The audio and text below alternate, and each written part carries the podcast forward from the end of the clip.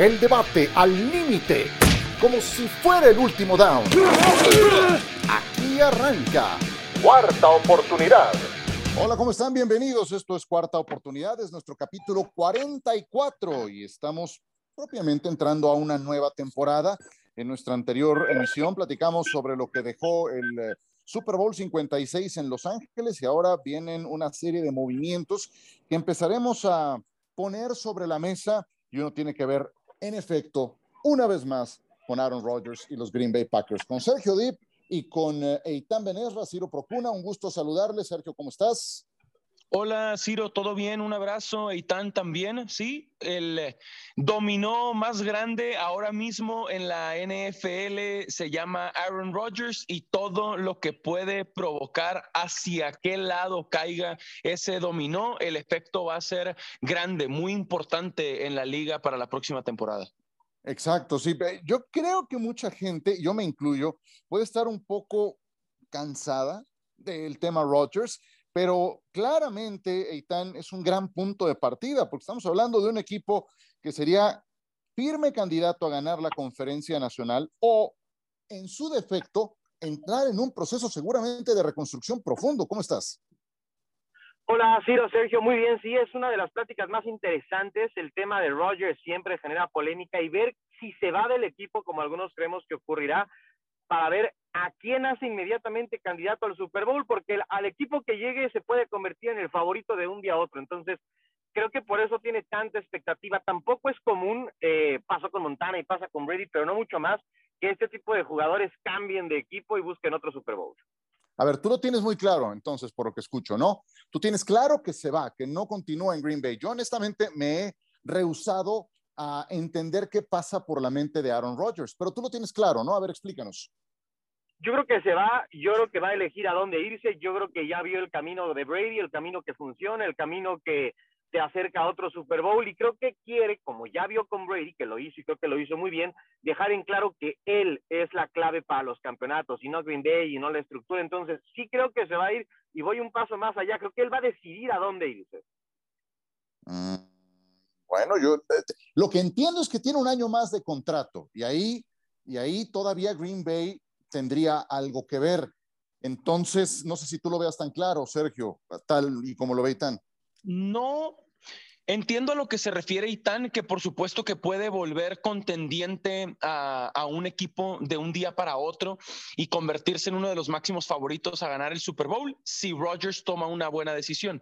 Pero yo no lo veo tan claro porque todos los mensajes que manda Aaron Rodgers eh, son, son cruzados completamente eh, hacia todas las direcciones, que si se estaba eh, desintoxicando de su vida personal y sus posteos en Instagram y sus declaraciones en el podcast en el que siempre está con su amigo y lo que dice que habla con la directiva, que lo que la gerencia dice que habla con él, los como rumores de los posibles canjes o trades que tendría sobre la mesa y se entiende de Green Bay. Para mí, Aaron Rodgers es de día a día y que puede cambiar de un momento a otro. Eh, lo que sí sabemos es que en cualquier eh, momento podría avisarle ya a Green Bay, al menos esos son los únicos, los últimos reportes, que, que la decisión se la dará a conocer al equipo pronto. Eh, pero sí, yo con Rodgers no, no, no me atrevería a asegurar nada, nunca sé qué pensar, me parece alguien muy difícil de, de leer, de descifrar y más a la distancia. A mí también. Eh, y, tiene justamente al equipo en el lugar que quiere, esperando por su decisión y a ver cuándo demonios se le ocurre tomar una decisión. Yo lo que entiendo también de todo esto y subrayo es que tiene contrato hasta el 2022 y Green Bay entonces puede también eh, decir, vamos a, negociarlo, pero también Green Bay estaría en el entendido de eh, mandarlo a un equipo en el que no tuviera que, eh, vaya, al que no tuviera que enfrentar como candidato a, ganar la conferencia nacional. Entonces ahí es donde, donde entiendo que todavía Green Bay tiene algo que decir, pero evidentemente Rodgers los tiene en el sitio en el que él quiere, esperando por su decisión. Y, puedo entender que hay una lista de equipos que están esperando a esa decisión en caso de que él quiera irse con un paquete generoso para entregarle a Green Bay a cambio. Vuelve a presentarse este fenómeno que hemos visto, Sergio, en otros eh, deportes, especialmente en la NBA, donde el jugador tiende a estar empoderado. Creo que vuelve a ocurrir algo semejante y ahora con este mariscal de campo. Sí, sí, es cierto. Y, y además creo que que, ese concepto va muy bien con Aaron Rodgers, que a él le gusta, que, que, él disfruta, que él es un tipo protagonista, pero, pero raro, diferente. Sí le gustan los reflectores, pero a la vez hace como que no. Eh, le encanta que hablen de él, da de qué hablar, etcétera. Sí, sí es, sí es un, un personaje obviamente súper talentoso, un histórico talento de la NFL, eh, que, que sí genera mucha conversación. Para mí, por la razón razones incorrectas, las razones equivocadas, pero no hay duda de que genera esa conversación. Y lo que sí estamos viendo, y creo que pasa también en, otros ámbitos, es que las, las personas, los, los seres humanos, digámoslo así, se van convirtiendo en marcas y se vuelven a veces más grandes que las mismas empresas en las que trabajan. Y es parte de estos tiempos en los que, en los que estamos viviendo. Es cierto lo de la NBA, los jugadores se ponen de acuerdo y de cierta manera, eh, lo primero que pasó en la NBA fue LeBron decidiendo ir a jugar a Miami con Dwayne Wade, con Chris Bosh, fueron campeones dos veces. Para mí, el, eh, hace dos temporadas pasó en Tampa Bay.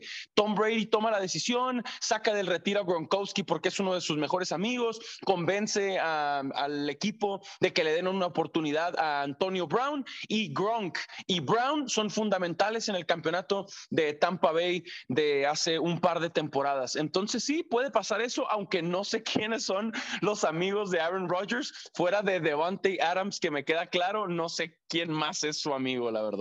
Eh, Randall Cobb, agrégalo también, porque ya nos, ya nos aclaró, ya nos aclaró a qué se debía esa publicación en redes sociales de aquel partido en el que no pudo estar contra Kansas City, que él siempre durante el himno nacional se pone entre ellos dos y, dejaron su lugar vacío, tanto Randall Cobb como Davante Adams, y esa fotografía fue la que subió porque había sido el momento más valioso, que sacó una lágrima durante la temporada y ya aclaró que no era una despedida, pero volvemos a esas, a mí me dan tanta flojera, debo, debo confesarlo, esas interpretaciones de lo que quiso decir Rogers y lo que dijo ahora con su amigote a mitad de semana en otro podcast.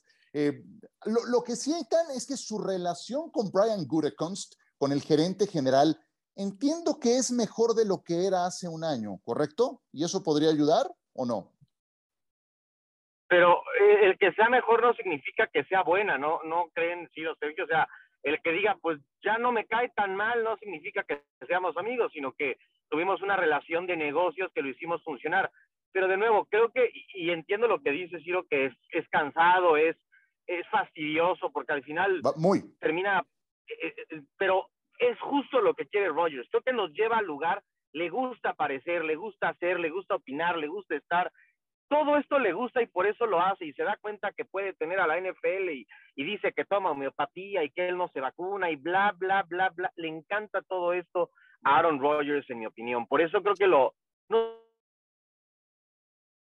no sé si decir que lo persigue, pero claramente está cómodo en este, en este entorno. Sí, ahora eh, eh, me quedo contigo, Itán. Analicemos la posibilidad de que Green Bay sea todavía el destino de Rodgers, porque sigue siendo eh, una apuesta ganadora, porque sigue siendo un equipo contendiente. Y entonces también está el tema de Avante Adams. Ese se convierte en un doble juego que tiene que saber manejar el gerente general, ¿no? Porque no nada más es Rodgers, que también quiere un montón de dinero, seguramente arriba de 40 millones de dólares por temporada. También es el tema de Avante Adams, que pretende ser el jugador mejor pagado fuera de la posición de quarterbacks, fuera de ese mercado. Sí, tiene la etiqueta franquicia a disposición, lo pueden eh, etiquetar y yo lo que va a ocurrir. Eh, entonces me parece que ahí no es que sea fácil, pero que puedes contar con él y tienes muy claro el impacto económico de sumarlo. Que lo de Rogers es más difícil. Ahora, también hay, hay una situación que yo no sé si lo tenga en mente el equipo de Green Bay, que es difícilmente, en mi opinión, van a poder poner un mejor equipo que el que han puesto los últimos dos años en, en el terreno de juego y no les ha alcanzado. Y sobre todo, creo yo, en esa final de conferencia contra Brady, el que quedó a deber fue Aaron Rodgers. Entonces, no sé si se estén aferrando a algo por lo que significa Rodgers, pero quizá no da para más. Al final es cierto que solo por diferentes circunstancias tiene un Super Bowl y a lo mejor puede sacar una gran renta por él eh, cuando tampoco es particularmente un jugador joven. Sí, pero, pero llega con eh, dos nombramientos consecutivos de jugador más valioso.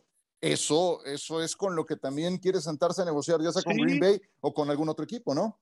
Claro, y sabe que en Green Bay a su favor juega que mm, Jordan Love es la otra opción que está detrás de él y que claramente después de un par de temporadas, aunque haya sido una primera ronda como lo fue Rodgers en el 2005, pues todo parece indicar que Jordan Love no es la solución y eso le da hasta más leverage para negociar a Aaron Rodgers con Green Bay. Y para mí, hablando de este personaje y de esta personalidad también enigmática que tiene Aaron Rodgers. Otra pregunta para mí es, otro tema, otro enfoque es, ¿qué es lo que más quiere Aaron Rodgers?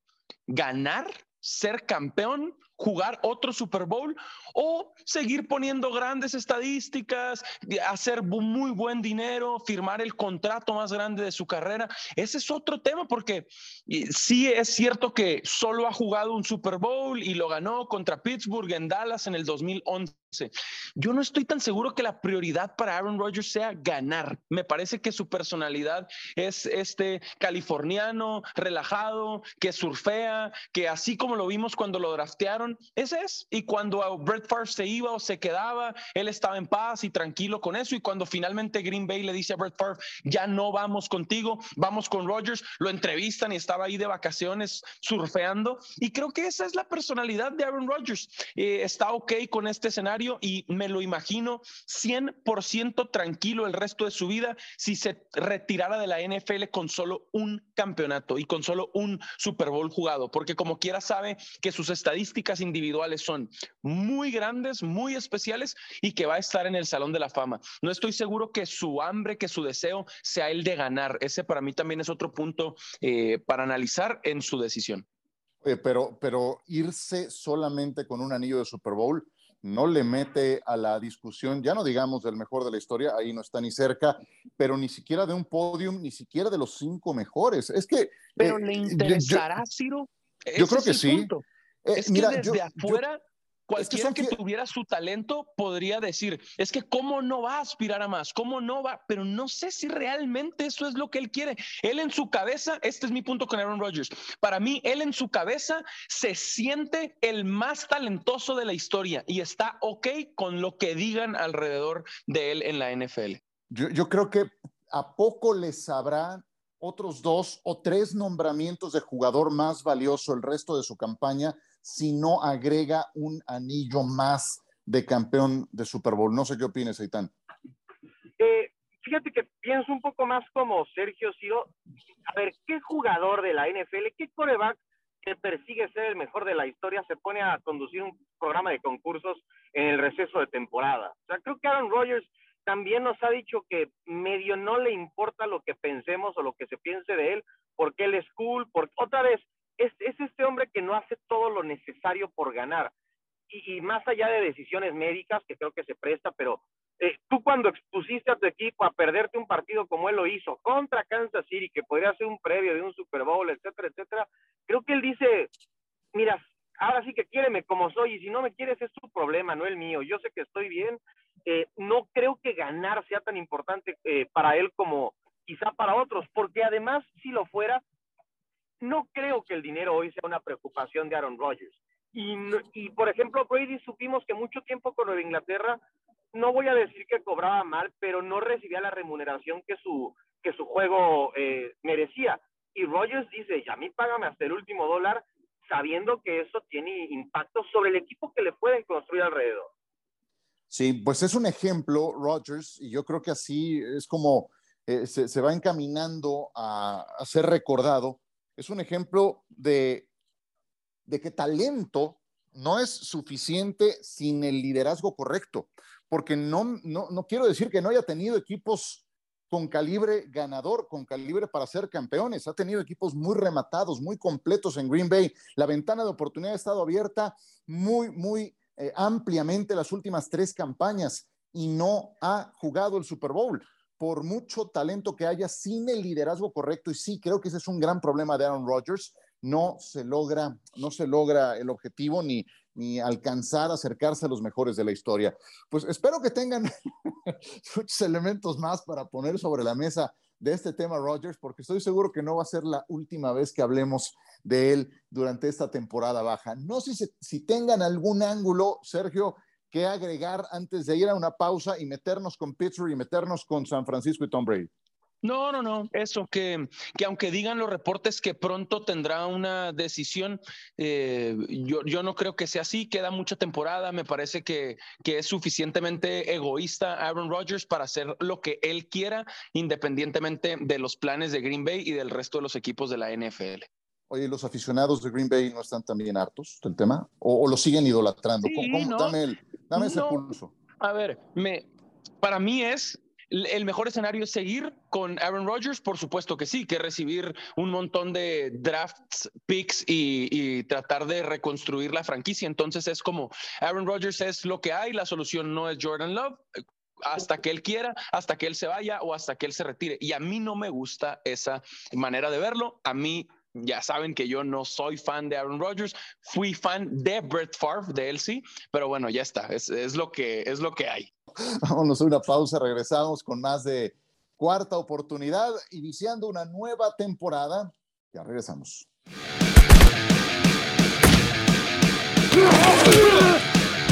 Muy bien, de vuelta con ustedes en cuarta oportunidad. No hay cosa más miserable en la NFL que no tener un coreback definido, que no tener alguien en quien confiar en la posición más importante. Y ahora los Pittsburgh Steelers, después de más de década y media de estabilidad en esa posición, con un Ben Roethlisberger que fue funcional, que le resolvió ese problema desde eh, que era muy joven, Big Ben, tan es así que se convirtió en el mariscal de campo más joven en ganar un Super Bowl en la edición 40, pues ahora tienen que enfrentar ese proceso de sucesión tan complicado y que puede llevar tantos años. A los propios Steelers, pasar de Terry Bradshaw a Ben Roethlisberger les llevó muchos años y pasar por gente como Mike Tomczak, como Mark Malone, Bobby Brister, Neil O'Donnell, Cordell Stewart, solo por mencionar los que me vienen a la mente de bote pronto, porque fueron más. Entonces, ahora Pittsburgh enfrenta esa situación. Y entonces le preguntaron a su gerente general, Kevin Colbert, que está próximo al retiro, mucha atención, eh, oiga, pues, ¿qué hay de eso? Dijo, hombre, estamos muy emocionados con ver la posibilidad de que Mason Rudolph eh, se, se convierta en el titular. Tiene marca de cinco ganados, cuatro perdidos y un empatado como titular en la NFL. Mason Rudolph, ¿en serio? Sergio, ¿está ahí la respuesta? ¿O fue simplemente no. políticamente correcto el gerente general? Sí, es lo que tenía que decir porque es un quarterback que está en el roster, porque ha sido el suplente de Roethlisberger las últimas temporadas, no es la solución, eh, no, no es la opción. Pittsburgh está en problemas porque así como manejaron mal los últimos años de la carrera del Big Ben, decíamos y lo hemos dicho muchas veces en los distintos espacios de fútbol americano de ESPN, por no arroparlo mejor con una línea ofensiva más talentosa así como se equivocaron en eso, también se han equivocado en pensar en el futuro. Todos sabíamos que el Big Ben ya no daba para más, que muy pronto se iba a retirar y Pittsburgh no está bien preparado para el futuro. ¿Tú qué opinas, Aitán? ¿Es, eh, ¿Esa una posibilidad? ¿Tienen la solución en casa o tienen que ir al draft? ¿Tienen que ir a agencia libre? Pittsburgh es un equipo muy conservador revisen lo que hacen en el draft, difícilmente son un equipo que, que haga negociaciones tipo los 49 de San Francisco, tipo los Rams para, para subir y llevarse X jugadores o traer agentes libres de, de gran nombre. Es un equipo conservador por naturaleza. ¿La solución está en casa o hay que salir a buscarla? Hay que salir a buscarla, Ciro. ¿verdad? Hay que salir a buscarla. Eh, ahora que, que platicábamos de, de, Mason Rudolph, eh, a lo largo de su carrera, más allá de los triunfos, las victorias y el empate, es un quarterback que en tres años en la liga ha tenido solo la oportunidad de 16 pases de touchdown y 11 intercepciones. Estadísticamente, cualquier cosa, sus números. Y por lo que hemos visto, cuando vamos más allá de las estadísticas, también es, es un quarterback más de la NFL. No parece ser ni, ni súper talentoso, ni parece que en tres años pudo dar un paso al frente para al menos, Ciro, y esto me parece muy importante, hacernos dudar de si el Big Ben debía seguir siendo el titular.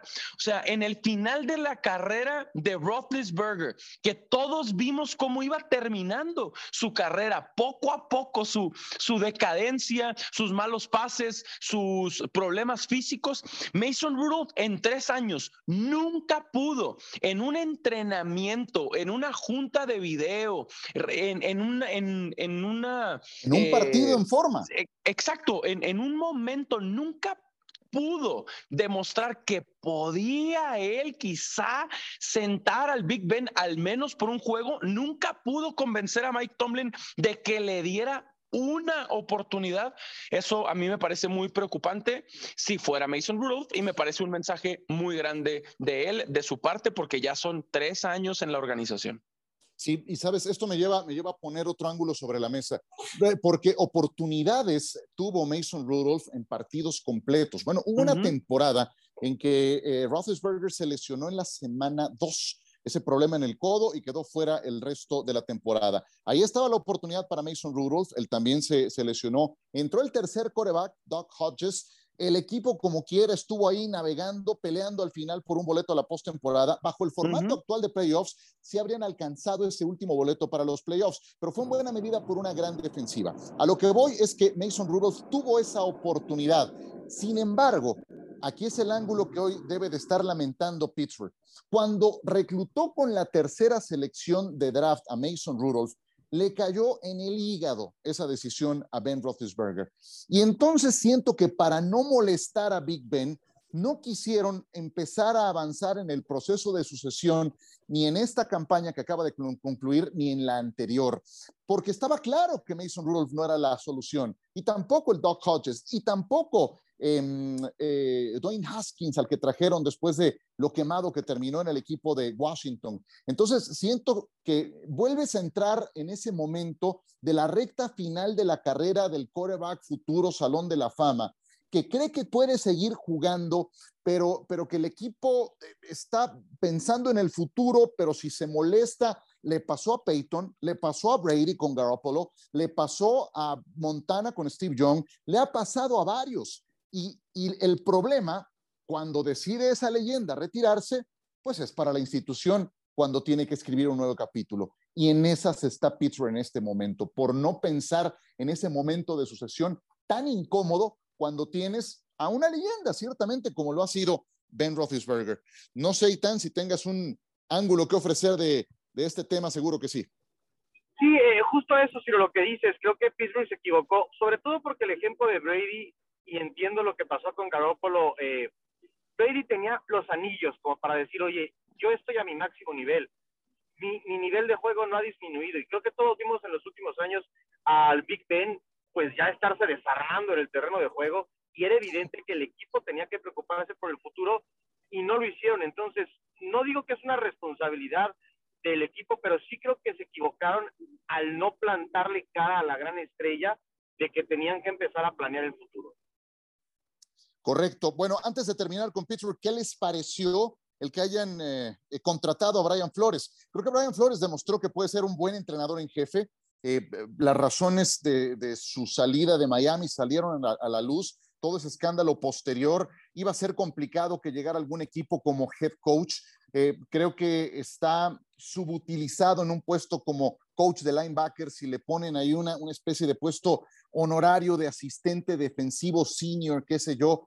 Pero bueno, me, hace lógica, Sergio, que sea Pittsburgh el que lo rescate. Ellos fueron los creadores de la regla Rooney, pero siento que eh, en esa posición está subutilizado. ¿Se convierte en una preocupación a futuro para Mike Tomlin? No, no, no.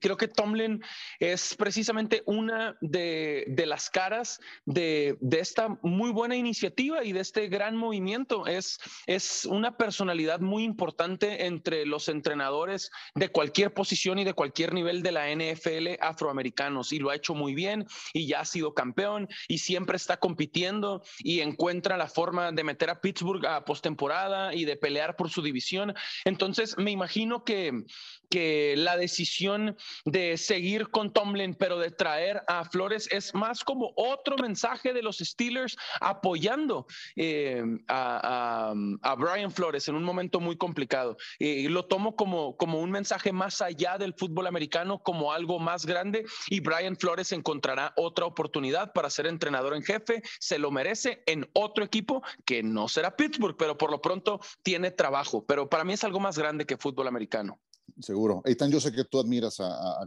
Coach Tomlin. ¿Qué opinas? ¿Es, un, ¿Es alguien a quien debe de tener ahí en el, en el retrovisor o no?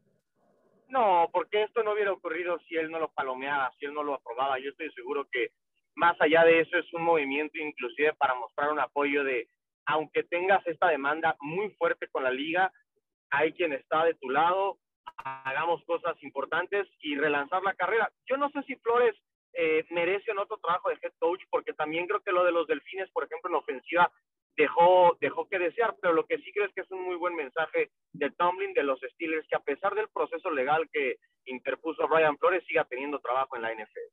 Correcto. Bueno, para terminar nuestra emisión del día de hoy, si me resulta complicado saber lo que piensa Aaron Rodgers, pues más todavía saber lo que piensa en este momento Tom Brady. Todo lo que supimos de él fue ese comunicado de, ¿cuántas fueron? Siete páginas de su despedida, que largamente se comentó el último fin de semana del mes de enero y concretamente el primero de febrero, cuando él publica eh, este, este adiós. Pero después siguen dándose muchos rumores, como seguramente ocurrirá en los siguientes días. ¿Un eventual regreso para Tom Brady sigue sobre la mesa o no, Sergio? Yo pienso que sí, por el amor que él sí le tiene al fútbol americano y a ganar, que era lo que decíamos que para mí le falta a Aaron Rodgers. Eh, ese deseo, esa hambre, esa determinación, esa disciplina que claramente tiene Tom Brady, conoce el camino de regreso. Evidentemente que me encantaría que, que saliera del retiro y que regresara, pero sí creo que es una posibilidad de real lo he estado pensando, uno, porque siento que está aburrido Tom Brady. No importa cuántas eh, marcas tenga, cuántos negocios, cuántas empresas. Eso no lo apasiona tanto como el fútbol americano, que es básicamente lo que mejor sabe hacer y lo que más ha hecho. Cálmate, de Brady, cálmate, y, lo que más ha hecho a lo largo de su vida. ¿Por qué siento que está aburrido? Porque deja esta puerta abierta muy rápido. Una semana después de haberse retirado, dice, nunca digas nunca, ahora mismo estoy en paz con mi decisión, pero no sé cómo voy a estar en seis meses. Y para mí esa es una puerta gigante, gigante. Que lo haya dicho públicamente, no sé cómo voy a estar en seis meses, es para mí la puerta de, regreso a la NFL. Bueno, en cualquier, cualquier otro 24 de febrero va a estar aburrido, como muchos lo estamos, los que amamos el fútbol americano.